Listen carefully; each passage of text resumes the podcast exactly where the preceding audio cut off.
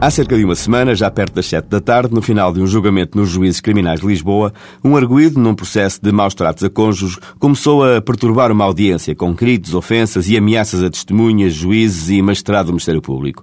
Não havia qualquer segurança no tribunal. Ou seja, podia ser na grande maioria dos tribunais portugueses.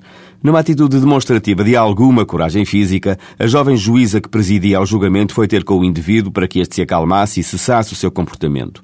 Apenas conseguiu que ele se virasse contra si e por pouco a agredisse. Não fosse a presença de uma agente da PSP que ali se encontrava para testemunhar noutro julgamento, que se interpôs e tentou dominar o agressivo cidadão. Apesar de agredida, com o apoio de outros presentes, lá se logrou segurá-lo, dar-lhe voz de prisão e remetê-lo de imediato para primeiro interrogatório. Poucos souberam o que se passou, mas o arguído teve por certo a oportunidade de, na noite que passou detido, refletir sobre a sua conduta e sobre a não impunidade deste tipo de comportamento num tribunal. O tribunal é a casa de todos os cidadãos. É a casa onde, em seu nome, se administra a justiça. Quando se desrespeita um julgamento, não é o juiz em concreto que está a ser posto em causa. É todo e cada um de nós, parte desta sociedade que tem regras e as procura fazer respeitar.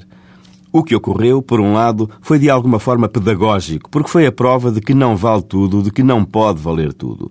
Os atos errados contra a vida em sociedade têm de ter consequências, e não só quem os faz tem de as sentir, mas também quem a eles assiste tem de ver que há resultados para que não se instale a terrível sensação da impunidade que leva à ausência de confiança. Por outro lado, o que ocorreu prova também a fragilidade da segurança dos tribunais portugueses. Há duas semanas falámos aqui do sistema penal americano e de algumas das suas fraquezas, mas neste ponto da segurança não tem par. Em cada sala de audiências está sempre um agente de autoridade.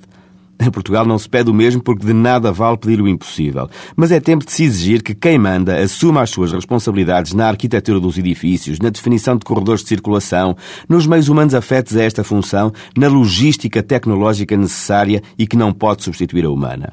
O que vai acontecer na área criminal do novo campus de justiça de Lisboa é preocupante, mas também pode vir a ser um exemplo de superação de dificuldades criadas por uma errada escolha de edifícios e uma adaptação que não pôde fazer milagres.